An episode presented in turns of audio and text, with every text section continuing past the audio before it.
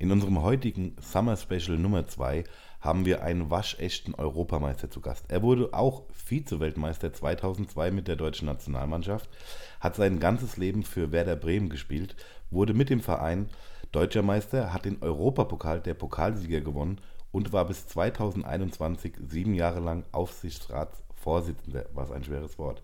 Wir haben heute zu Gast Marco Bode, der sein Buch vorstellt, Tradition schießt keine Tore. Ein sehr, sehr interessantes Buch, das er zusammen mit Dietrich Schulze-Marmeling geschrieben hat.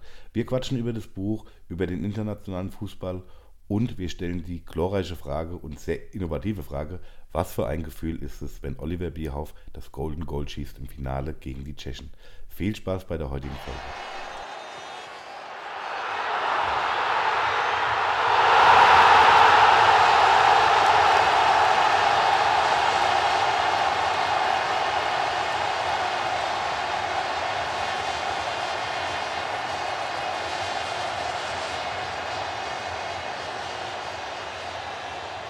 Freunde, ich suche mal, ist nicht alles ich sagen soll. Freunde, hallo und herzlich willkommen bei Abseits der Fußball-Podcast. Äh, wir haben heute, ich habe mich gerade selbst nicht so geht, wir haben heute das Summer Special Volume 2, heute am 14.06., kurz nach, je nachdem, dann wann ihr es hört. Äh, wir haben heute einen, also einen richtig krassen Gast. Wir sagen das ja immer, aber diesmal ist es wirklich, ich gucke gerade mal, ob noch irgendwo Wäsche im Hintergrund zu sehen. Nein, es geht. Hallo YouTube. So, äh, und bevor wir unseren Gast vorstellen, auf den wir uns wahnsinnig freuen, ein kurzes Hallo in die Runde. Mit dabei natürlich mein lieber Freund, der Mann, ohne den dieser Podcast natürlich nicht funktioniert. Bitte Applaus für Sebastian, Ra äh, für, für Christian Baden. Schönen guten Abend. Und seit, ich sag nur fast 40 Jahre Kindergartenfreundschaft des Steffen. Vielen Dank, vielen Dank. Und, ja, ja, und es ist jeder Tag ein Genuss gewesen. Ja. Äh, und mit dabei natürlich der Mann, äh, von dem die hiesige Presse behauptet, er ist der geistige Vater von WhatsApp, Insta und Web.de. Bitte Applaus für Norbert Dick. Wow! Norbert. Okay. Das ist eindeutig Fake News, aber danke für, die, ja, für das Intro. Ja, er hat, äh, die Erreichbarkeit ist phänomenal. Und wir kommen zu unserem heutigen Gast. Wir freuen uns sehr. Ich halte es direkt. Hallo Podcaster, direkt in die Kamera. Und zwar geht es heute um dieses Buch, geschrieben zusammen mit Dietrich Schulze-Marmeling.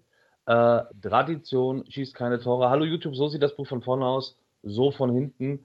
Und wir haben viel zu bequatschen. Nehmt euch Zeit, lehnt euch zurück.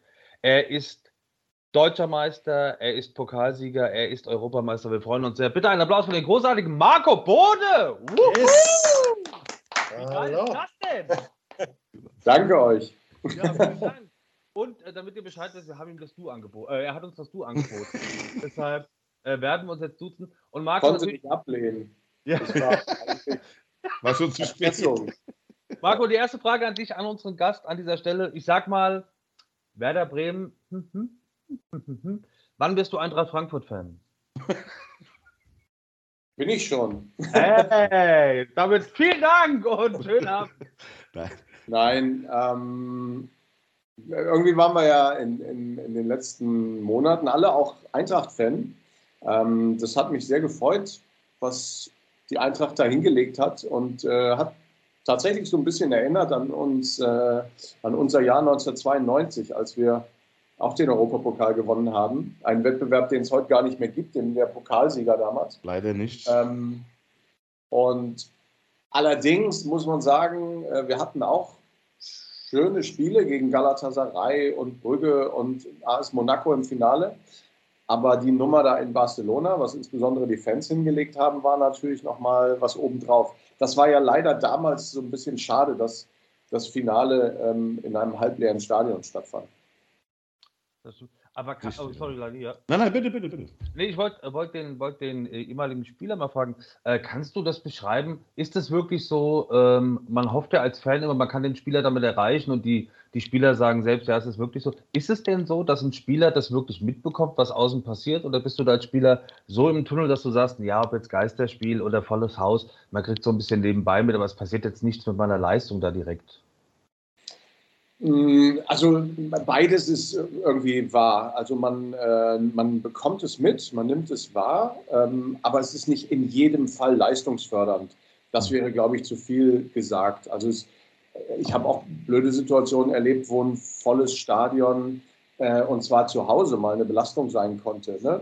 Ähm, wenn du vorher ein paar Mal verloren hast und merkst dann in einem vollen Stadion, ey, da macht sich jetzt gerade wieder Unruhe breit ähm, und es gibt so A's und O's, ähm, dann kann das auch mal blöd sein.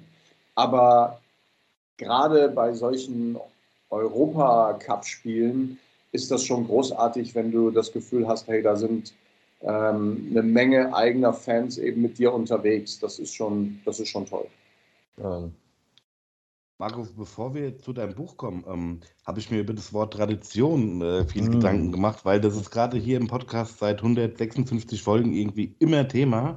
Ähm, ich bin mehr so der Traditionalist. Steffen ist äh, ja Befreund, äh, Freund des modernen Fußballs, kann man ja mehr oder weniger so sagen.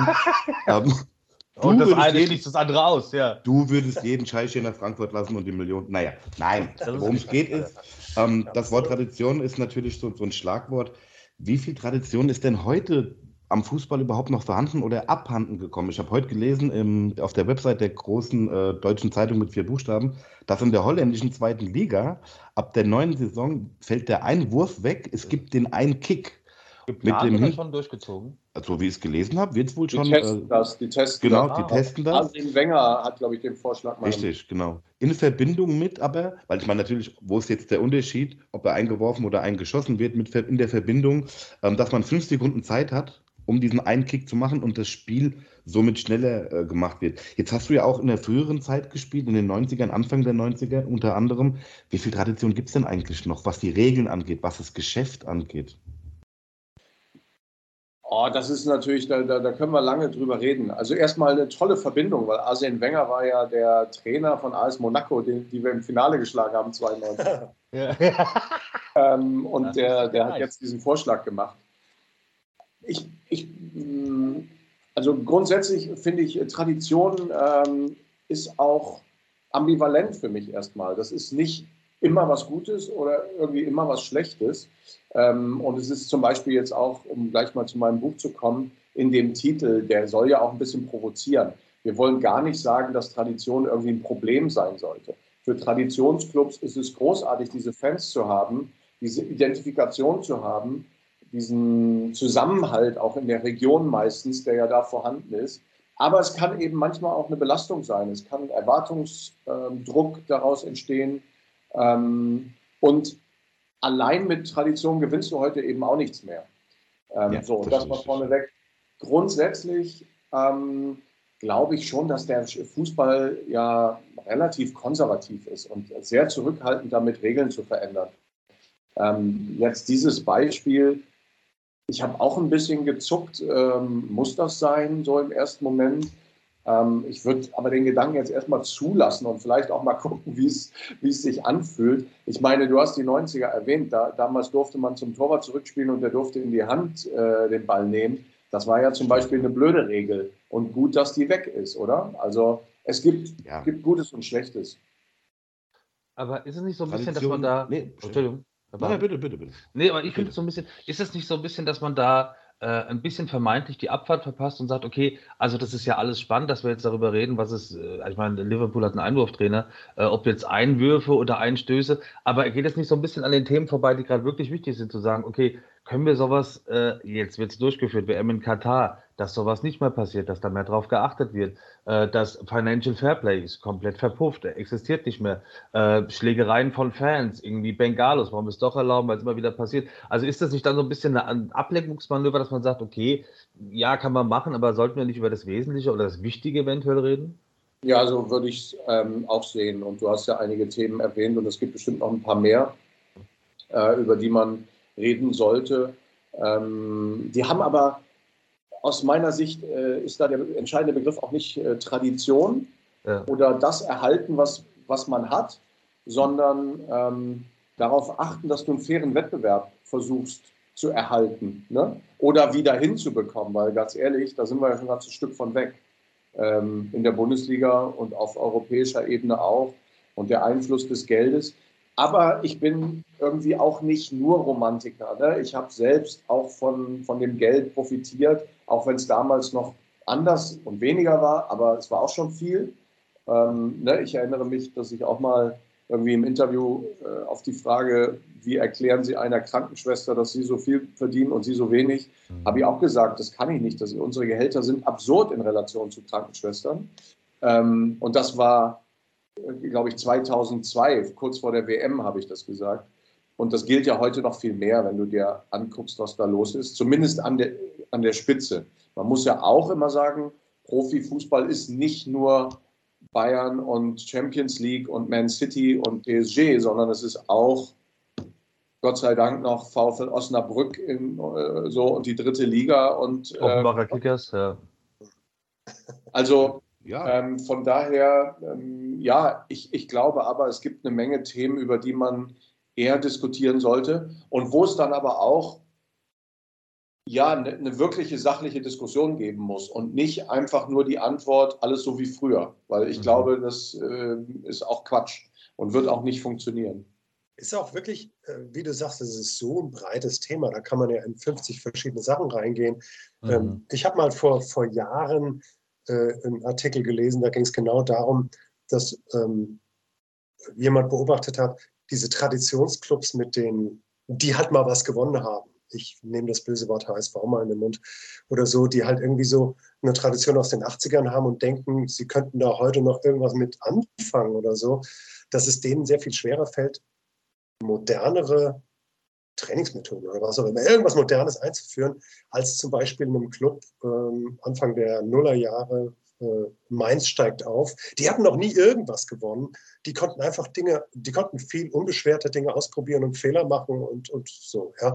Und dass so eine, eine Tradition eben auch Ballast sein kann, wirklicher Ballast sein kann, weil sobald man was Neues einführt, sagen Leute, ja, das haben wir noch nie so gemacht. Und wir, uns gibt es ja schon seit 1899. Ja, ja ähm, also du hast wahrscheinlich das Buch jetzt noch nicht gelesen, weil da steht viel darüber drin mhm. äh, in unserem Buch über diesen, über diese Gedanken. Ähm, wobei ich nicht allen Traditionsclubs vorwerfen würde, äh, innovationsfeindlich zu sein oder so. Ich mhm. glaube, das äh, ist weder der HSV noch Werder noch ähm, Köln oder, oder Frankfurt. Ja. Ähm, ich meine, Werder Bremen ist zum Beispiel der erste äh, E-Sport-Bundesliga äh, deutscher Meister geworden. Mhm, geil. Ja. Hey. Äh, wir sind, wir sind, also nein, das, das meine ich wirklich ehrlich. Ich glaube, Innovation und Tradition, das schließt sich ja auch nicht aus. Natürlich muss man da immer abwägen und gucken. Du hast es heute einfach auch in einem Fußballclub natürlich mit vielen ähm, ja, nennen wir es mal Zielgruppen, obwohl das blöd, ein blödes Wort ist vielleicht in dem Zusammenhang, aber es kommen sehr unterschiedliche Menschen ins Stadion und ganz unterschiedliche Menschen sind auch an einem Fußballclub interessiert. Und ähm, das, ich war ja jetzt viele Jahre in, auch in einer verantwortungsvollen Rolle.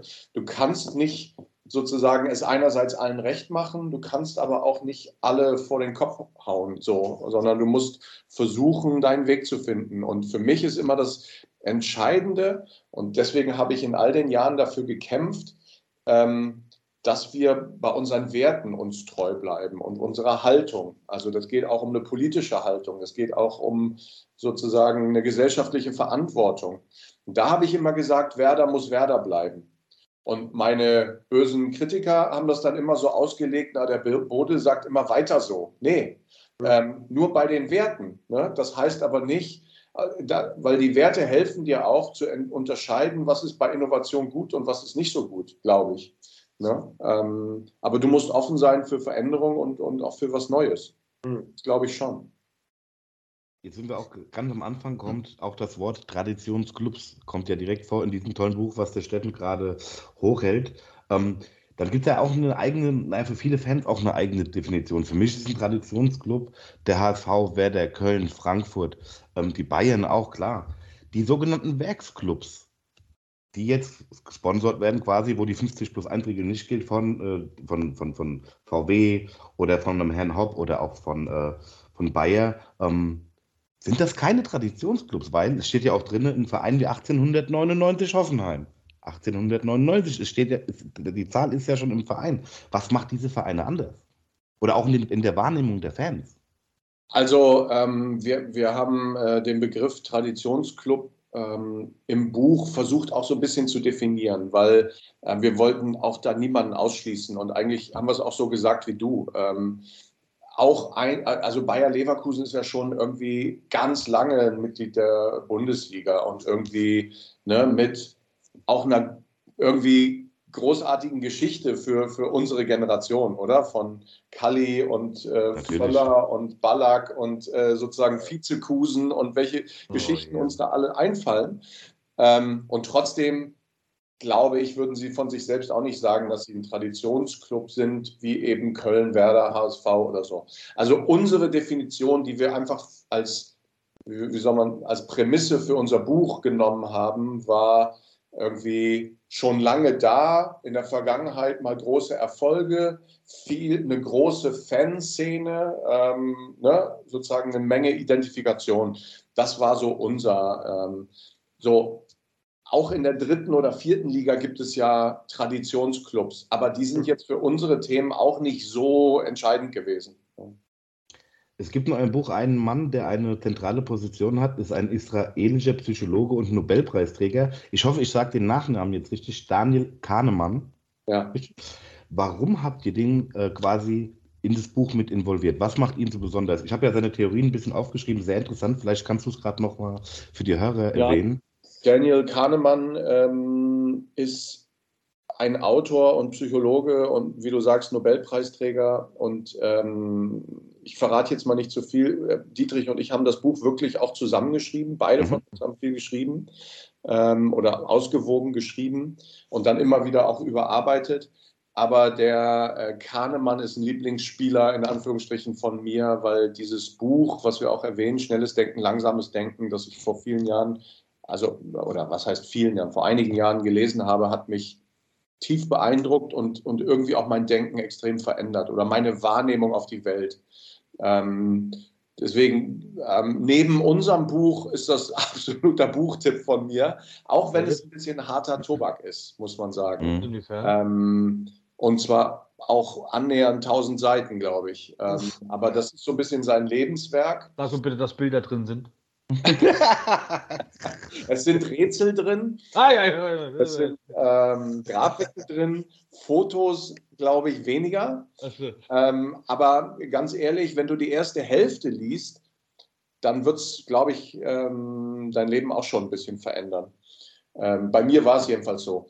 Aber es ist, ja, es ist eben irgendwie auch ein Fachbuch, aber sehr gut geschrieben und, und sehr interaktiv. Das heißt, du kannst immer wieder Dinge auch an dir selbst ausprobieren.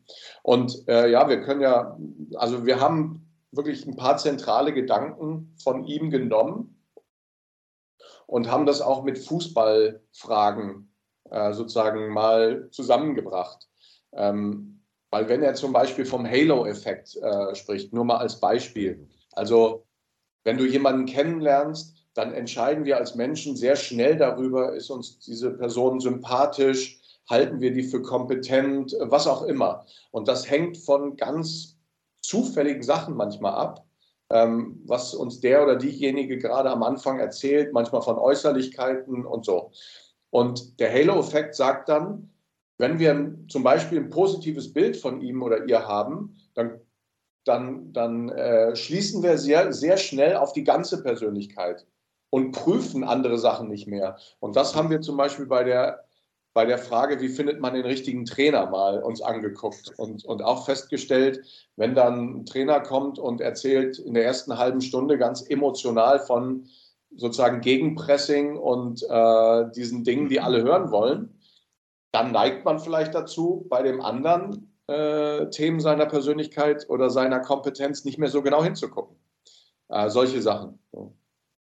Ich fand das sehr interessant mit dem Halo-Effekt. Ich finde es gut, wenn die Gäste meine Fragen schon selber beantworten. ähm, der Halo-Effekt, weil das kann man ja auch, das kann man ja auch in der eigenen Firma, also ich habe jetzt keine eigenen Firma, aber wenn man sich Doch, jetzt an seine. Nicht, noch nicht, bitte. Ja, äh, wenn der Stein hier erstmal ans Rollen kommt. Nein, aber man sieht es ja auch selber mit meiner Chefin. Ähm, jetzt macht Steffen wieder seine Witzchen, weil ich schon tausendmal erzählt habe, dass ich Erzieher bin. Aber das ist, ich habe heute mal ein bisschen das Revue passieren lassen, was für Leute wir eingestellt haben, wie die sich präsentiert haben und was im Endeffekt bei rauskam. Und ich habe heute auch mit dir drüber geredet. Also, wie heißt das? Halo-Effekt? Ja, Halo-Effekt. Und, und nicht nur, dass er das reflektiert hat, sondern der Herr Barton hat sich zum ersten Mal in 160 Folgen die Haare gegelt. Extra für, die, extra für dich, Marco. Ich möchte jetzt. Ja, und hat, bevor, Hätte hatte- ich vielleicht der, auch tun sollen.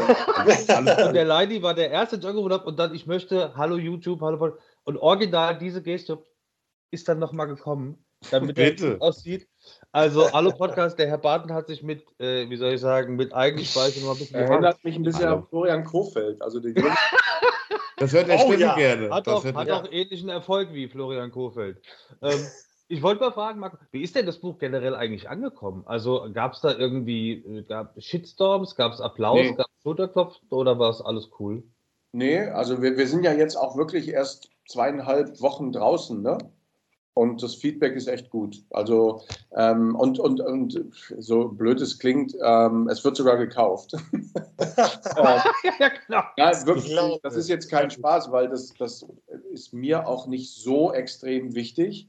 Ja. Ähm, oder andersrum, mir ist wichtiger, dass bestimmte Menschen mir das Feedback geben, dass es ihnen gefällt und dass es spannend war und unterhaltsam und dass es irgendwie auch ein paar neue Gedanken hat oder ein ungewöhnliches Buch ist. Das sagen auch viele.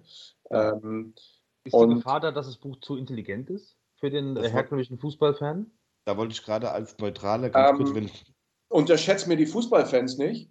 Ähm, und Du außerdem, die Eintracht-Fans. Ich meine, das, das stimmt ja. Es soll auch nicht nur für äh, die klassischen Fußballfans interessant sein, sondern eigentlich für Fußballinteressierte.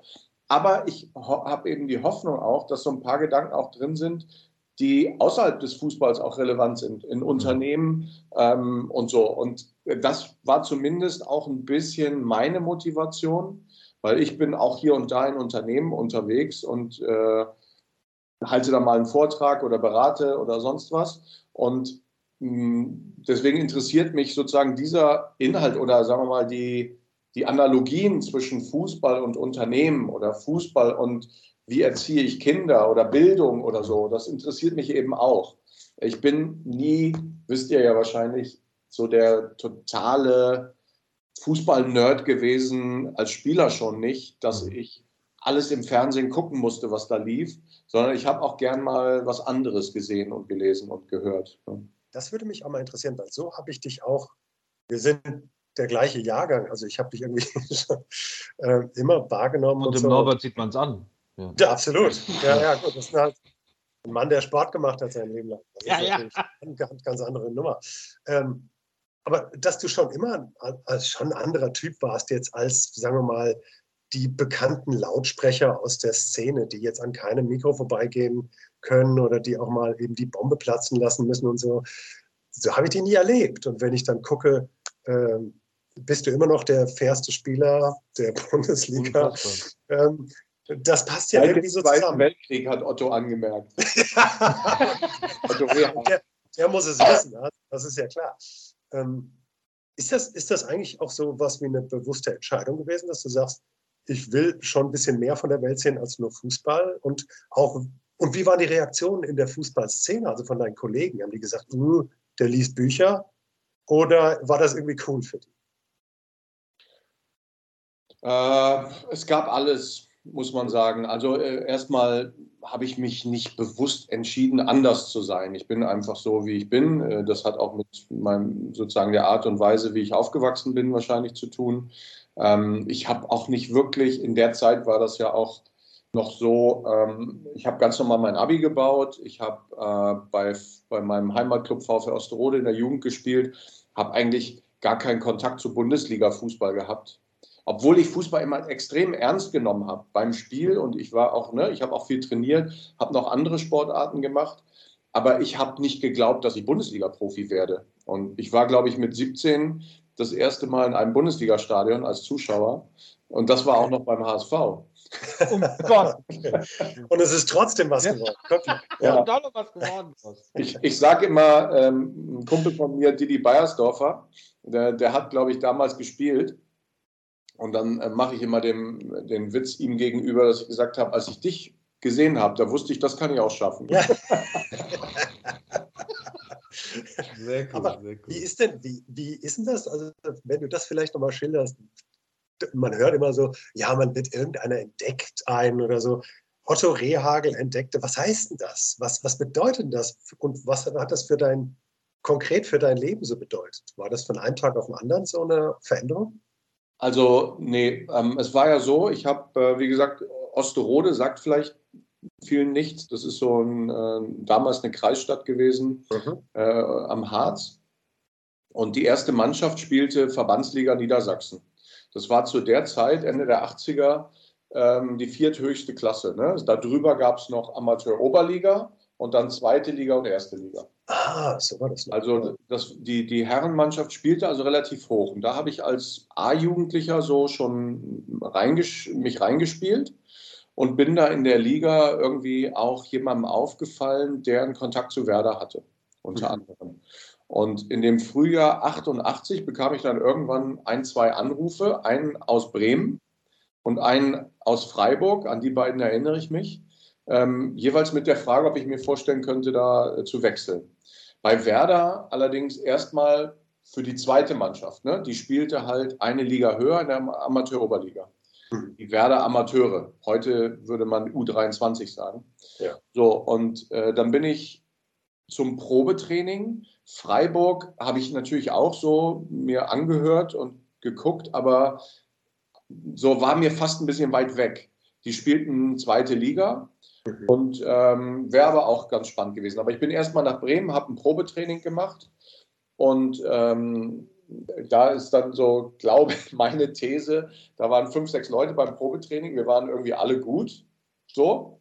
Mhm. Und zum Schluss hat Kali Kamp damals, der Trainer der Amateure und gleichzeitig war der Co-Trainer bei Otto äh, in der ersten Mannschaft. Gibt es heute auch nicht mehr. Ne? Heute ja, haben wir ja. einen ganzen Trainerstab. Ja. Damals war der Co-Trainer gleichzeitig noch Cheftrainer der zweiten Mannschaft. Ja, geil. So, der hat dann zum Schluss gesagt, macht noch, wir machen noch mal einen Sprint bis zur Mittellinie.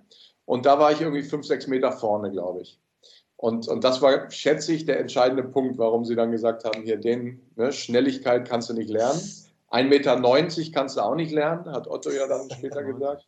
Also äh, den, den äh, probieren wir mal. Ja, und dann habe ich bei den Amateuren angefangen, habe gleichzeitig Zivildienst gemacht. Ähm, und nach ein paar Monaten war Otto mal beim Spiel. Und da habe ich ein paar Tore geschossen. Dann hat er gesagt, schickt mir den mal zum Training. Und so ab Oktober dann 88 habe ich zweimal in der Woche bei den Profis trainieren dürfen. Und man und, muss dazu sagen, äh, hallo Podcast, hallo YouTube, ähm, einfach ganz klar, den Oberlippen, äh, Marco Bode hat den Oberlippenschneuzer nach Deutschland Nein. gebracht. Ja! Nein, also, das bist du. Ach, das Ach du meine Güte. Also, okay. Also, und, er konnte den Porno-Balken tragen. Kann man wirklich in aller ja. Deutschland. Wirklich? Ja. das heißt, du hast dich doch verbessert im es, Laufe. Es gibt, es gibt ein paar fiese Bilder, aber. Äh, aber. Aber das lag auch daran, irgendwie, ich, ich wusste anfangs nicht äh, sozusagen, was ich machen muss. So. Also ich, ich schäme mich auch dafür, aber Nein, egal. Aber du, naja, es gab ja noch. Man hat es damals ja wirklich so Tom Selleck-Style. Ja. Nee, es gab wobei, ja noch Walter Frosch, der mein, war ja ähnlich. mein Spitzname war zu der Zeit? Nee. Du musst gleich nochmal googeln, dann guckst du dir den im Original an. Äh, der Chullet von der Weser habe ich geheißen. Ah, der Chullet, natürlich. Ah, gut, gut. Und es hat aber wahrscheinlich weniger mit dem fiesen Schnurrbart zu tun. Ähm, der Matte?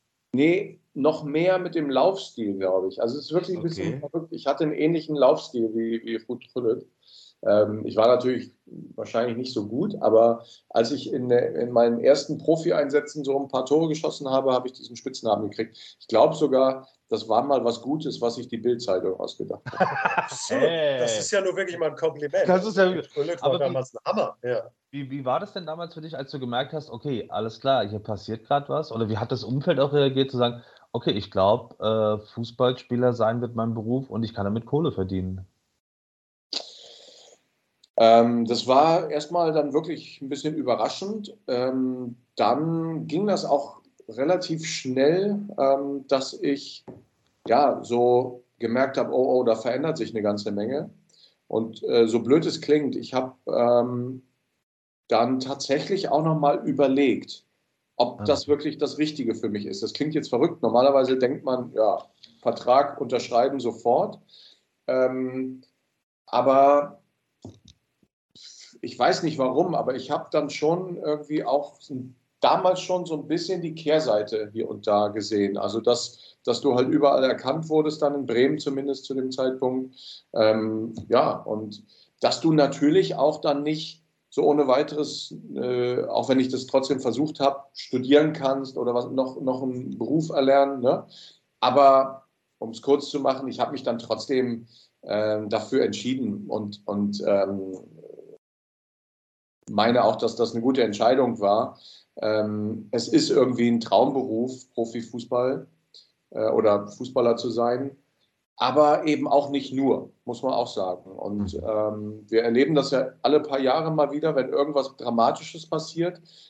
Ähm, ich will jetzt gar nicht Namen dazu nennen, äh, aber so Schicksale, wo man dann hier und da auch mal feststellt, oh Gott, das sind ja auch Menschen und äh, denen kann es auch mal schlecht gehen. Ne?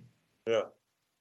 Ich finde, das kann man sehr leicht so abstrahieren, wenn man einfach nur das guckt im Fernsehen oder so. Dann sind es einfach nur so Figürchen, die da rumlaufen und die sollen gefälligst meine Träume erfüllen. Aber was die dafür zu tun haben oder was sie auch opfern, das spielt überhaupt keine Rolle. So. Das heißt, wenn ich das richtig hier rauslese, du wärst wahrscheinlich kein Typ gewesen, der wie heute üblich in so einem Nachwuchsleistungszentrum schon ab zwölf oder was schon mit dabei, ne? Wahrscheinlich nicht. Nee, nee. Ja. Ähm, tatsächlich hätte ich damit, also ich hatte auch keine Nachfrage, ähm, aber ich hatte schon, als ich in der Niedersachsen-Auswahl da in der U15 spielte, ähm, habe ich mich schon ein bisschen unwohl gefühlt, weil mhm. ich war aus, aus mein, meiner Gegend da der Einzige und die anderen kamen von Hannover 96 und Eintracht Braunschweig und ne, so und kannten sich alle. Gefühlt waren die auch alle zwei Jahre älter. Also ich kam relativ spät in die Pubertät. Da haben dann ein paar mittrainiert, wo ich dachte, dass. Der Lani war heute noch drauf. Ne? ähm, so, und, und da hatte ich schon so meine Probleme und bin dann auch, so war ich auch, stur, ähm, einfach zu zwei Lehrgängen nicht mehr hingegangen. Ähm, so, weil, weil ich nicht, weil ich keine Lust hatte. Und äh, dann haben die mich auch einfach erstmal nicht mehr eingeladen. Und ich habe dann erst wieder U21 äh, Nationalmannschaft ja. gespielt. Ne? Also dazwischen war sozusagen, weil ich un unentschuldigt gefehlt habe, äh, habe ich keine Einladung gekriegt. Ja. Das mag der Sehr passend, die Nationalmannschaft. Dieses Jahr jährt sich die WM 2002 zum 20. Mal. Marco, du, du hast damals gespielt im Finale, bist in der 84. Minute eingewechselt worden. Aus. Aus. Äh, ausge Entschuldigung, ausgewechselt worden. Ähm, Lügenpresse. Ja, bitte, ich habe mich mal verlesen. ja, ja. Ähm, meine Frage ist, damals war doch Deutschland im Finale gegen Brasilien jetzt nicht wirklich viel schlechter. Ronaldo hat den Unterschied gemacht. Wie siehst du dies, dieses Spiel mit, äh, mit, dieser, mit diesem Abstand? Was wäre nee. wirklich möglich gewesen? Also es war, wie du sagst, es, ähm, es war auf Augenhöhe. Es war ein Spiel, was wir hätten gewinnen können. Wir hatten auch in der ersten Chance, äh, in der ersten Halbzeit ein, zwei gute Chancen, um in Führung zu gehen. Ähm, und es ist noch nicht mal so, dass Ronaldo den Unterschied gemacht hat, äh, hat ähm, sondern ja, Olli Kahn, der wirklich ein großartiges Turnier gespielt hat, äh, hatte einen dummen Patzer und das führte zum 1-0. Und das war so im Grunde die Vorentscheidung. Ähm, das war halt hätte, hätte in die gleiche, äh, in die andere Richtung auch gehen können. Ich, wenn in unserem Buch haben wir ein Kapitel, das handelt von Zufall, Glück und Pech und so. Ähm, ich, das ist in vielen Spielen so, ne? Versteht mich nicht falsch, nicht, dass mhm. ich das auf meine Spiele beziehe, aber das war 50-50 damals aus meiner Sicht. Aber das war nach, in meiner Erinnerung schon das mit Abstand beste Spiel in dieser WM, oder? Habe ich das falsch es. gesehen? Weil ich meine, vorher war es doch, da war viel Olli Kahn. Ja. Es war viel Krampf, viel Olli Kahn. Äh, ich habe, ähm, für mich war das Turnier natürlich besonders, weil ich habe nur eine WM gespielt und war auch kein, bei der Nationalmannschaft ja eigentlich fast nie Stammspieler. Also, oder es gab ganz, ganz kurze Phasen, wo ich mal damit rechnen konnte, äh, Spiele anzufangen. Und bei dem Turnier eben auch ähm, war ich bei den ersten Spielen auf der Bank und bin dann im letzten Gruppenspiel gegen Kamerun und da stand es ja schon auf der Kippe. Ne? Also wenn wir da verloren hätten, wären wir wahrscheinlich nach Hause gefahren. Mhm. Ähm, und dann hatten wir noch 35. Minute rote Karte für Ramelow. Und dann bin ich zur Halbzeit reingekommen in Unterzahl. Weiß ich noch, da habe ich auch in der Halbzeit mich aufgewärmt und habe gedacht, oh Gott, oh Gott, ähm, ist jetzt auch nicht unbedingt das schönste Spiel, um so reinzukommen. Und habe dann aber doch versucht, in der Viertelstunde so ein bisschen meine Einstellung in die Richtung zu bringen, hey, du kannst nur gewinnen. Und so blöd es klingt, äh, so war es dann auch. Klose hat mir einen wunderbaren Pass in die Gasse gespielt. Ich bin irgendwie von der Mittellinie aus losgesprintet und habe das 1-0 geschossen. Ähm, das war mein einziges Tor des Monats, ist das sogar geworden. Mhm. Ähm, aber nur, weil es bedeutend war. Ne? Ähm, das schönere Tor war ein Fallrückzieher gegen Oliver Kahn, der mir aber abgepfiffen wurde, unberechtigterweise, aber egal.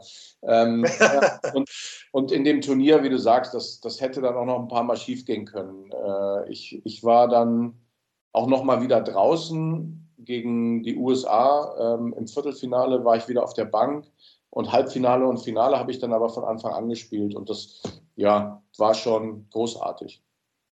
Hm. Marco, du hast Im Sinne gesagt, von Druck. Wollen... Achso, Entschuldigung, Norbert, bitte. Warte. Ist er noch da, der Norbert? Äh, ja. Wenn, wenn, wir schon jemanden haben, der, der ein WM-Finale gespielt hat. Ja, genau. Wenn wir schon jemanden haben, der ein WM-Finale gespielt hat. Ähm, also im, im Sinne von Druck ist das wirklich was komplett anderes, als zu sagen, naja, es geht vielleicht auch um eine deutsche Meisterschaft, ganz kurz vor Schluss der Saison oder so. Also ja. wie, wie, was passiert da? Was, was, wie fühlt sich das an? Ist kein Unterschied vom Druck. Nee. Hm. Im Gegenteil. Okay. Also ähm, mein Eindruck war, in dem Moment, wo du als Nationalmannschaft dann bei so einem Turnier im Halbfinale stehst, ist der Druck fast weg. Okay. Ähm, Aber weil, du gekommen bist. Also vor dem Finale war ich weniger aufgeregt als vor, ähm, vor wichtigen Spielen in der Bundesliga, glaube ich. Das Aber war, bist du? Denkst du, das bist du oder betrifft das die anderen auch? Naja, ähm, das weiß ich natürlich nicht genau, aber ich glaube schon, dass es vielen so geht. Ähm, natürlich willst du auch ein Finale gewinnen, das ist ja klar.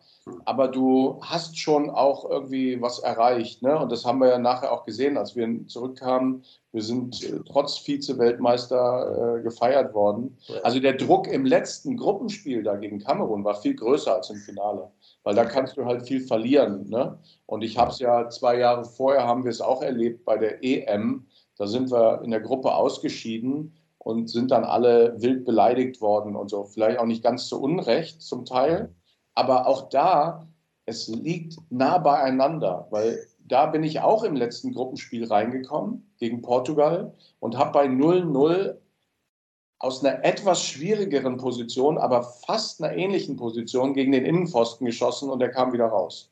Mhm. Und da glaube ich heute noch, wenn der reingeht und wir gewinnen das Spiel, dann bist ah. du durch die Gruppe durch und dann kommen ja. Spiele, da kann alles passieren. Ne? Ja. Und das hat ja nichts mehr mit Können zu tun, wenn so ein Ding an einem Pfosten oder wenn es um eine Sache um Millimeter, das hat ja nichts mit, mit Können dann zu tun am Ende. Ne? Das ist ja wirklich dazu. Ja. Ich wollte mal ganz kurz, Marco, ja. du hast es vorhin gesagt, wir wollen nicht zu viel von deinem Buch verraten. Natürlich das sollen die Leute. Übrigens genau. ich nochmal für YouTube in die Kamera halten. Und bei, wenn ihr es jetzt gerade als Podcast hört, bei Spotify und Co. einfach mal googeln oder bei Amazon Hugendubel. Ihr kennt die Buchläden und äh, genau, ganz frisch auf dem Markt. Ja, Herr Barth. Ich wollte noch kurz dazu sagen, was du vorhin gesagt hast, Marco. Ähm, wir haben sehr viele Fußballbücher gelesen ähm, in der Vergangenheit, auch im Zuge des Podcasts, dann, wenn wir die Interviews auch hatten. Man muss sich Zeit nehmen für das Buch. Es ist kein schwieriges Buch, es ist kein anstrengendes Buch, aber es ist auch ein es ist ein gewisser Anspruch dabei. Ist jetzt nicht, dass einer schreibt, äh, ja, nach dem Spiel war ich in der äh, Hotellobby, hat mit Döner um mich geschmissen, sondern es ist wirklich anspruchsvoll. Ja. so was gab es aber Leute. Nein, nein, nein, nein, nein, nein. Ich fand es wirklich sehr cool, weil ich möchte noch auf den letzten Punkt im Buch, beziehungsweise den wir heute besprechen möchten, ein Schlagwort Leitplanken im, im, im, im Zusammenhang mit Tränen. Was kann man sich darunter vorstellen? Ähm, naja, Leitplanken sind in vielerlei Hinsicht äh, wichtig. Ich glaube, den Zusammenhang, den du jetzt meinst, ist, dass, ähm, dass es natürlich häufig auch darum geht, als Club ähm, sozusagen, welche Macht hat der, der Trainer, welche genau. Philosophie habe ich als Club, wer legt was fest, wer, äh, wer ne, bestimmt die Spielphilosophie, die Spielidee oder, oder sonst was. Ja klar, dass der Cheftrainer die Aufstellung bestimmt und, und äh, in welchem System gespielt wird und so weiter. Aber ähm, welche Spielphilosophie zum Beispiel, ähm, kann man ja fragen, lässt man das immer den Trainer sozusagen entscheiden oder legt man das als Club fest und sucht einen Trainer danach? Also da als Club auch Leitplanken zu haben, ähm, wie suche ich den richtigen Trainer oder, oder ähm, auch bei Spielern natürlich, ne? geht das dann weiter? Kaderplanung, wer macht das? Wie viel Einfluss hat wiederum der Cheftrainer? Ähm, ich finde oder in meiner Erfahrung gibt es da ganz viel, ähm, manchmal auch Konflikte zwischen so einem idealtypischen Vorgehen und der Wirklichkeit, ähm, so hart das klingt, weil eigentlich denke ich manchmal, ja, der Club sollte eine Philosophie festlegen, dann sucht man den Trainer, man sucht dann die Spieler, die dazu passen und so weiter. Aber in der Wirklichkeit ist es halt häufig so, ein Trainer kommt, da ist schon ein Kader. Ähm, ne? Man nimmt auch manchmal einen Trainer, weil er frei ist vielleicht, oder jetzt vielleicht nicht wir, aber Clubs tun das. Ähm, und ja, muss jedenfalls ja irgendwie auch Kompromisse eingehen. Und all das ähm, ist relevant natürlich, weil der, der Trainer ist aus meiner Sicht nach wie vor eine der wichtigsten Personalien im, im Club, wenn es um Erfolg oder Misserfolg geht. Ähm, und ja, wiederum jetzt auf, ähm, auf, auf einen Club wie Werder bezogen, aber ich glaube, das gilt auch für andere glaube ich schon, dass es wichtig ist, aus den Werten heraus eine Philosophie äh, zu entwickeln und dann auch Leitplanken zu definieren, äh, Korridore, in denen du dann Entscheidungen triffst, ne, die dich irgendwie bei der Auswahl von Trainern, Spielern, ähm, aber auch vielleicht bei Sponsoren oder sonstigen Fragen dann äh, leiten. Marco, ich wollte mal fragen, weil äh, Thema Trainer und auch das, was wir da schon hatten, das Thema Werte. Äh, Markus Anfang jetzt äh, Trainer bei Dynamo Dresden. Kannst du das unterschreiben äh, oder ist das was, wo man sagen müsste, naja, da hätte man jetzt eigentlich vielleicht ein bisschen mehr ein Exempel statuieren können, was Wahrhaftigkeit betrifft, etc.? Also ähm, ich, ich habe da jetzt nicht die Meinung, dass man ihn äh, unbedingt viel härter hätte bestrafen müssen. Ich glaube, er bereut das. Ähm, für mich das Schlimmste äh, sozusagen an der Geschichte war sozusagen die Lügerei. Mhm. Ne? Ähm, und dass er da auch, ähm, also für mich bis heute jetzt nicht wirklich eine plausible Erklärung dafür geliefert hat, warum er das getan hat. Also sozusagen auch uns als Club, aber auch seine Spieler und, und viele Menschen so ähm, eben nicht die Wahrheit gesagt zu haben. Dass er Ängste hat, sich impfen zu lassen und so, das ist eine persönliche Frage. Ähm, das, das kann so sein. Aber ich würde ihn jetzt auch nicht ähm, sozusagen bis in alle Ewigkeit verdammen wollen, sondern ich finde, jeder hat eine zweite Chance verdient und, und er auch. Und ob das jetzt nach einem halben Jahr oder nach einem ganzen Jahr oder nach zwei Jahren, weiß ich auch nicht. Ich, ich denke mal, ähm, das, das wird ihm schon einen richtigen Schlag vor den Bug gegeben haben und ich hoffe, dass er, äh, dass er da seinen Weg geht. Also. Wir haben ja auch drüber gesprochen gehabt. Ich fand, ich fand das alles irgendwo, also er hat ja im Sportstudio gesagt, es war, sein Vater hat ja auch Herzprobleme gehabt, er hat Herzprobleme. Das habe ich bis zu einem gewissen Punkt noch halbwegs verstehen können. Er hat natürlich gelogen oder er hat die Wahrheit nicht rausgerückt, der gefälschte Impfpass, Impfpass, das macht man nicht. Das war aber alles was, wo ich sagen konnte, okay, vielleicht hat er einfach nur Schiss gehabt. Aber die Karnevalsnummer, da war er bei mir auch raus. Also da, wenn du dann auch zu dem Zeitpunkt. Kann man freiwillig Karneval feiern? Achso, nee, genau, allein deswegen schon. Nein, da war er dann bei mir auch aus, aber gut. Ähm, ich würde gerne noch, noch ah, ja. ein leidiges Thema ansprechen. Robert Lewandowski. Was ist Robert denn da jetzt nun? Was ist denn da jetzt nun? Was er geht nach Bremen heißt. Nein. Ja, ja, genau. Er kauft ja, aber heute habe ich irgendwas gelesen und überflogen, die Bayern hätten jetzt irgendwie eine feste Ablösesumme äh, klargemacht und irgendwie nicht in Ratenzahlung und nur so ähm, du kannst ja gar nicht mehr irgendwie die Presse, irgendwie die Zeitung aufmachen, ins Internet gucken, ohne dass Lewandowski. Sollen die doch noch endlich, endlich gehen lassen? Also ich weiß es nicht. Ähm, Marco, wie würdest du denn reagieren? Findest du, die Bayern machen das richtig, dass sie sagen, nee, nee, du hast Vertrag und wir wollen, dass du bleibst? Oder sollte man aufgrund des Alters auch und seiner Verdienste sagen, naja, komm, geht raus, spielt Fußball? Boah, das ist, ähm, es ist tatsächlich nicht einfach und ich, ich beneide da auch die Bayern nicht. Ähm, ich glaube übrigens, dass das auch ein Zeichen dafür ist, das ist das einzig Positive vielleicht jetzt für den aus, aus Sicht der neutralen Fans, dass die Bayern äh, in den nächsten Jahren, glaube ich, nicht mehr so dominant sein werden wie in den vergangenen Jahren, ähm, weil eben da ein Generationswechsel da ist und ansteht in vielerlei Hinsicht. Im Kader, äh, jetzt in der Führung gibt es auch einen Generationswechsel. Das ist alles nicht so einfach, glaube ich. Ähm, und das, das bietet zumindest Chancen für die Herausforderer, da näher ranzukommen. Das glaube ich schon. Ähm, jetzt konkret auf den Fall. Ähm, so, sobald das ein öffentliches Thema wird, ist das Kind schon im Brunnen. Äh, ne? Also man muss versuchen, das hinter den Kulissen zu besprechen. Und das kann ich aber nicht beurteilen, wessen Verantwortung das ist. Ob da jetzt ähm, Olli Kahn das versäumt hat oder ob es Lewandowski von Anfang an mit seinem Berater so wollte, das, das weiß ich nicht. Ähm, aber es ist sicherlich unglücklich so, wie es gelaufen ist. Und ich glaube, am Ende, ähm, ja, die, die Spieler sind so mächtig, heute noch mehr als früher, ähm, dass sie am Ende äh, fast immer am längeren Hebel sitzen. Und, und die Vereine, ich meine, ich war selbst Spieler und war jetzt lange irgendwie im Verein tätig. Das ganze Business ist nicht vereinsfreundlich, muss man sagen. Also auch spätestens seit Bossmann. Hm. Ähm, ja, wenn du, wenn, sag mal ganz hart, hart, das Geld landet am Ende bei den Spielern und ihren Beratern. Und durch die Vereine läuft es so ein bisschen hindurch. Oder? Also ähm, ja, aber ist es aber, glaube ich, auch so ein bisschen auch wieder diese Begrifflichkeit Werte und Wertschätzung, dass man sagt, ich kann mir wirklich vorstellen, also, nee, kann ich nicht, weil ich die Kohle nicht habe, aber dass man vielleicht irgendwann diesen Punkt hat zu sagen, okay, es geht mir echt nicht mehr um die Kohle, es geht darum, dass ich ein vernünftiges Gespräch haben will. Und Lewandowski wirkte zumindest auf der Pressekonferenz bei, bei der polnischen Nationalmannschaft so, als sei er wirklich pisst und gesagt, okay, also ich habe echt auch ein bisschen, also ich habe dem Verein was zu danken, habe aber auch viel für den Verein getan und ich habe das Gefühl, ich werde nicht wertgeschätzt. Also der, der wurde mit Haaland geflirtet und jetzt, wer weiß, seit wann Sané ein Thema ist bei denen und dass man wirklich mal zum Lewandowski hingeht, sich ganz normal an den Tisch setzt bei einem leckeren Kaffee und ein paar Keksen und sagt, Freund, wir würden gerne, dass du bleibst und beende doch hier deine Karriere. Und wenn das, und vielleicht ist das bei diesem, bei diesem Kahn, äh, Salihamidzic-Übergang von, von Hoeneß und von Rummenigge einfach nicht geglückt. Vielleicht hatten sie da im Hintergrund zu viel zu tun und haben den Lewandowski einfach nicht mehr wahrgenommen und der hatte das Gefühl, nee, wenn, dann gehe ich halt einmal noch mal ein paar Jahre nach Spanien. Also es kann natürlich auch sein. Das waren ja mehrere Stimmen. Da waren ja mehrere Stimmen, die laut geworden sind. Also okay, man kann immer viel der Presse entnehmen, was stimmt davon und was nicht.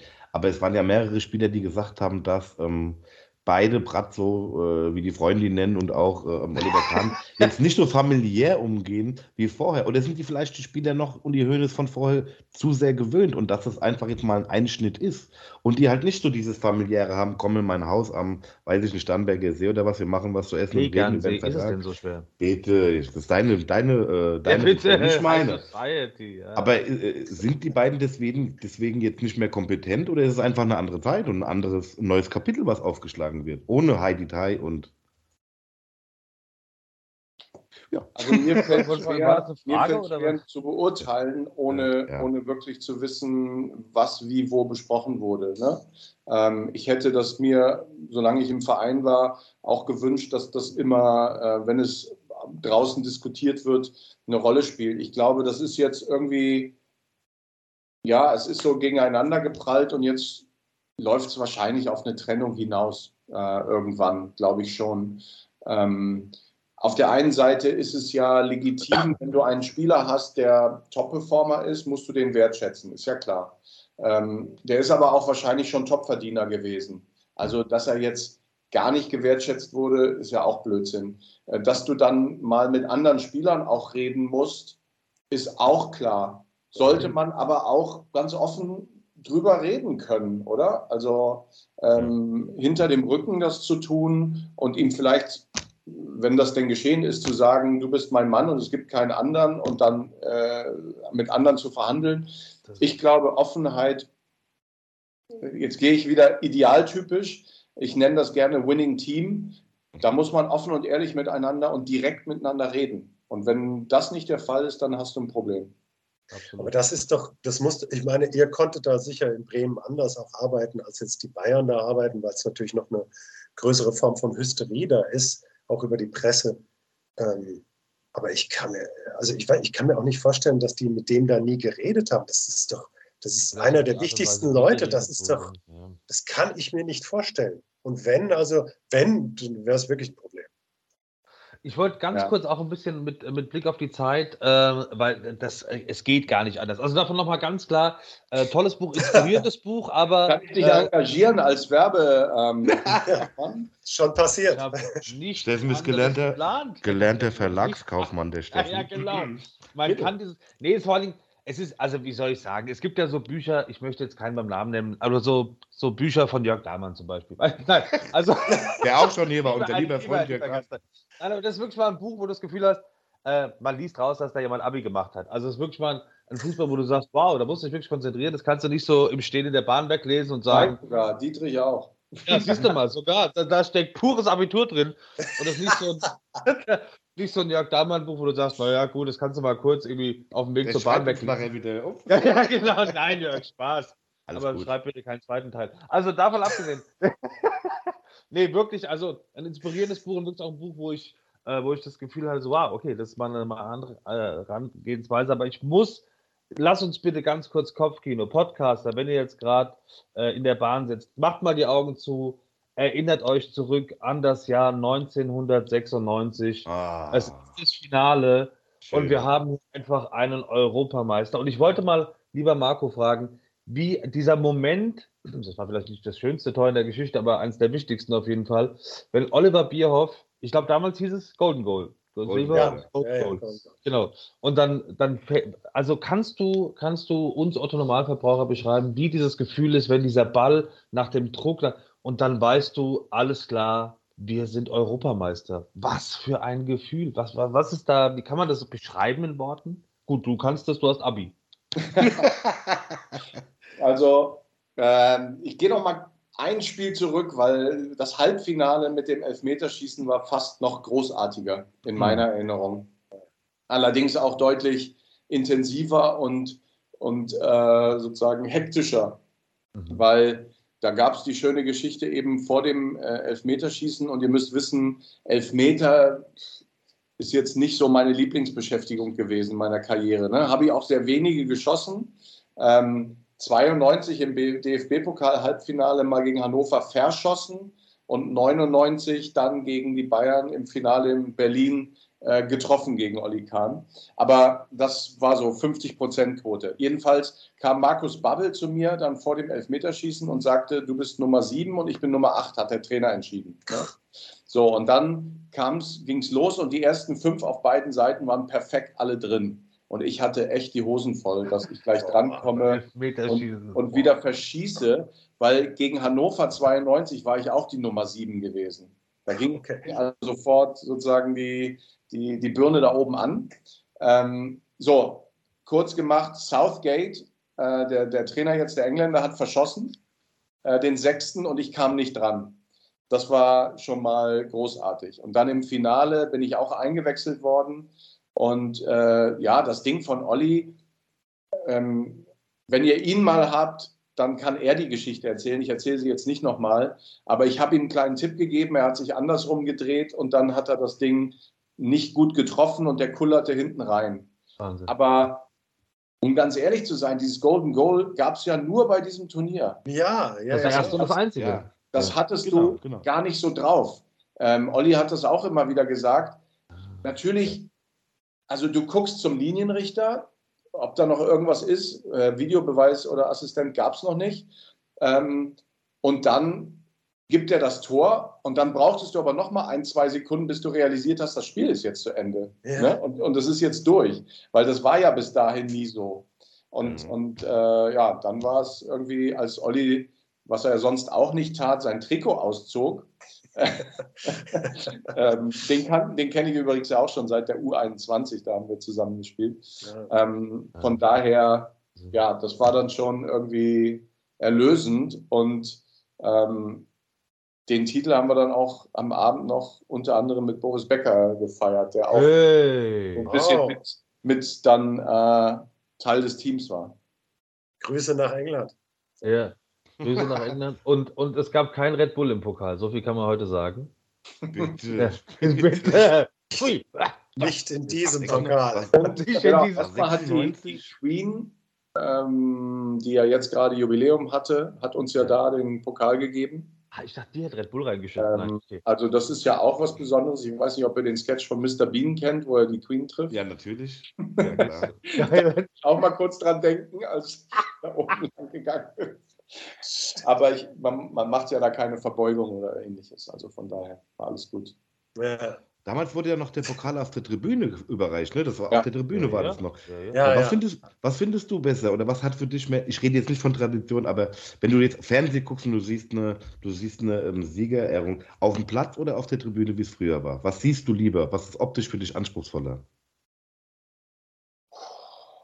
Habe ich noch nie drüber nachgedacht, aber wenn ich jetzt mal so spontan antworten soll, ist es manchmal unten auf dem Platz mit diesem ganzen so schnell aufgebauten, ist auch ein bisschen ja. clean. So, ne? ja. auf, auf der anderen Seite, das spricht für Tribüne. Auf der anderen Seite finde ich es wiederum gut, dass du da diesen Moment hast, wo der Kapitän sozusagen wirklich in die Mitte der Mannschaft geht und man, man dann quasi alle zusammen mal so jubelt. Das hast du oben auf der Tribüne dann nicht gehabt, ne? weil kein Platz war. Also wir waren ja wirklich ähm, das war gefühlt eine normale Stuhlreihe, wo wir da durchgegangen sind. ja, klar. Ja, Großes Kino. Ja, ja, ja. Aber, aber ist natürlich, du wirst natürlich auch besser gesehen, wenn es unten auf dem Platz ist. Da oben auf der Tribüne und ein paar, die an der Tribünenseite selber sind, die sehen das ja gar nicht wirklich. Ne? Da, mhm. Andererseits ja, sind wir da wirklich noch hochgegangen und haben die Leute, ja. die dann da saßen, und das waren ja teilweise auch unsere Familien oder so, konntest du dann noch ja. abklatschen oder, oder winken also, oder so. Ne? Natürlich toll, die Queen im Hintergrund und so. Mit der Queen Hammer, ja. Hey. Das ist ja ein Hammer. ja, die hat auch wahrscheinlich gesagt, äh, so, was mache ich hier eigentlich? überhaupt nicht meine Sportart, ich will zum Jagen oder irgendwas. Stimmt, genau. Die, habt ihr noch was? Ich hätte, eine Frage hätte ich noch, ansonsten könnt ihr auch gerne vor wegen der Zeit, dass wir ein bisschen auf die, auf die Zeit achten. Ich bin ja. wunschlos glücklich. Hau rein. Ich, ich wollte Marco einfach nochmal fragen, wie zufrieden bist du momentan mit äh, deiner Werder Bremen? Oder welche, ja, einfach genau, wie zufrieden bist du momentan mit, mit Werder Bremen? Ähm, sehr zufrieden. Ich meine, jetzt ist ja gerade Sommerpause, aber äh, blicken wir ja. ein paar Wochen zurück. Der Aufstieg war super schön und irgendwie auch wichtig. Ähm, mit, mit sozusagen dadurch, dass das gelungen ist, jetzt nach einem Jahr, ähm, ich will gar nicht sagen, fühlt sich der Abstieg nicht mehr so schlimm an, aber ich habe damals, als es passierte mit dem Abstieg, habe ich schon immer gesagt, Leute, ähm, das ist nicht der Untergang, und Werder ähm, wird weiter existieren und äh, wir können auch zurückkommen und vielleicht ist das sogar auch eine Chance und so, weil die zwei Jahre davor, ehrlich gesagt, mit Pandemie und Abstiegskampf und wirtschaftlichen Sorgen, die haben sich echt scheiße angefühlt. Ähm, und wenn du dann jetzt wieder zurückkommst, dann hast du irgendwie auch das Gefühl, hey, es ist jetzt wieder positiver Aufbruch, es ist, ähm, es ist auch wieder eine Chance. Ich hoffe sehr, dass uns das jetzt im nächsten Jahr noch tragen wird, weil ganz ehrlich, objektiv sind natürlich die, die Probleme oder die Herausforderungen immer noch da in der ersten Liga.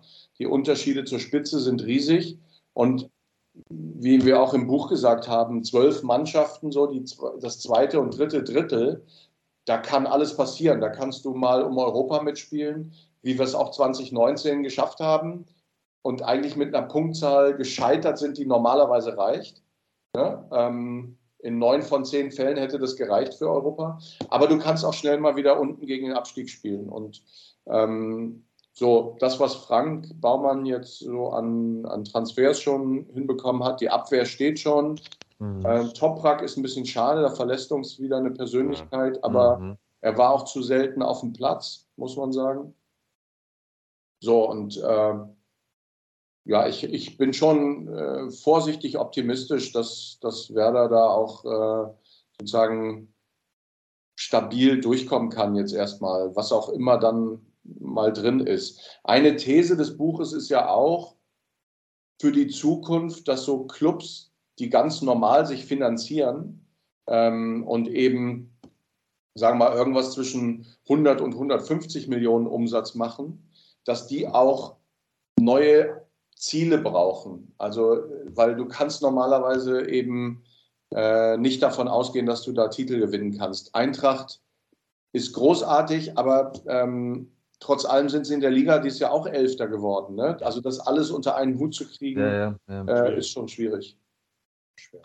Darf ich fragen, Marco, bist du denn jetzt noch involviert äh, in irgendeiner Form bei Werder Bremen? Also äh, berufs- oder arbeitstechnisch? Also ein Amt oder ein Beruf oder ein Job bei Werder habe ich im Moment nicht. Ne. Aber man merkt schon, wenn du drüber redest, das ist immer noch wir, es ist immer noch uns. Also das bleibt schon, ne? Ja, klar, ich habe nur für Werder gespielt. Ich war jetzt sieben Jahre Aufsichtsratsvorsitzender und auch in einer besonderen Rolle. Das war ja auch nicht ganz normaler Aufsichtsrat so. Ähm, das wird, Werder wird immer äh, mein Verein bleiben. Trotzdem, manchmal überlege ich jetzt auch in diesen Wochen so ein bisschen, soll ich nochmal im Fußball was anderes äh, machen, vielleicht auch mal für einen mhm. anderen Club tätig sein. Also keine Ahnung, ob mich jemand haben will, aber. Die Eintracht sucht gute Leute. Ja, bitte. Ja. Ich lege ein gutes Wort für dich an. Ich kenne den Pressesprecher. Aber kannst du dir sowas wie Trainer vorstellen, zum Beispiel? Wäre Na, das was? Trainerschein habe ich ja nie gemacht. Nie gemacht. Das ist das Einzige, was ich ähm, vielleicht im Nachhinein anders machen würde. Ich würde wahrscheinlich nach, nach der Karriere versuchen, noch einen Trainerschein zu machen. Gar nicht, um jetzt Bundesliga-Trainer unbedingt zu werden, aber um, um mehr Verständnis für den Job zu haben. Und vielleicht, es ist einfach eine zusätzliche Option, ne, die du hast. Ja. Ja. Und zum Beispiel auch im Jugendbereich, ähm, glaube ich, ähm, ist, kann das auch äh, super interessant sein. Oder nicht nur da. Aber auf der anderen Seite, glaube ich, bin ich auch nicht wirklich der, so ein richtiger Trainertyp. Also, aber es gibt ja noch andere Sachen. Und es gibt ja auch nicht nur Clubs, es gibt äh, andere ja, Stakeholder oder Unternehmen, die irgendwie was auch mit Fußball zu tun haben. Paul, ich sage vielen Dank fürs Zuhören. Äh, sehr, sehr geiles und empfehlenswertes Buch. Äh, lieber Marco, die Rechnung fürs Buchmarketing folgt äh, per E-Mail. Oh. Dann würde ich sagen, Jörg Dahlmann, ich liebe dich. So, also holt euch auf jeden Fall äh, dieses Buch und holt euch direkt auch noch das Buch von Jörg Dahlmann, das ist natürlich fast genauso gut. Ähm, ich sage vielen Dank an die Runde. Äh, Herr Barton, Sie gucken gerade, sonst hätte der Bus verpasst. Alles gut? Oder hier dies hier auch noch. Ist auch hey! Kennt ihr das? Radical nee. Football. Das ist das besagte Buch? Ja, ihr könnt ja mal Jürgen Griesbeck einladen als nächsten Gast. Okay. Jürgen Griesbeck müsst ihr euch anschauen, der Gründer von Street Football World und Common Goal und solchen Geschichten. Und das ist ein Buch über die Football for Good Bewegung quasi. Cool, nice. Also dann wir, wir packen alles mal in die Show Notes und dann ähm, könnt ihr das auf jeden Fall nachvollziehen. Wir sagen vielen, vielen Dank und es war eine große Ehre. Bitte Applaus für Marco Bode. Vielen Dank. Yes, danke schön. Ich würde ganz Dank, kurz noch ein, ein, Foto machen, dass man uns das glaubt, dass wir einen Original-Europameister. Vielleicht äh, kann man so gucken, sonst hätten wir Spaß gehabt. Er ist im Podcast verendet, offensichtlich. Ja. Marco, vielen, vielen Dank. Vielen Dank. Äh, hat Spaß gemacht. Ja, und nee, tschüss erstmal. genau. Bis und dann, dann noch einen schönen Abend und kauft das Buch. Auf jeden Marco, Fall. Dankeschön. Schönen Abend. ciao, ciao. Ich jetzt mit meiner Unterschrift. Marco, bis dann. Grüße, bis dann. Ciao. Tschüss.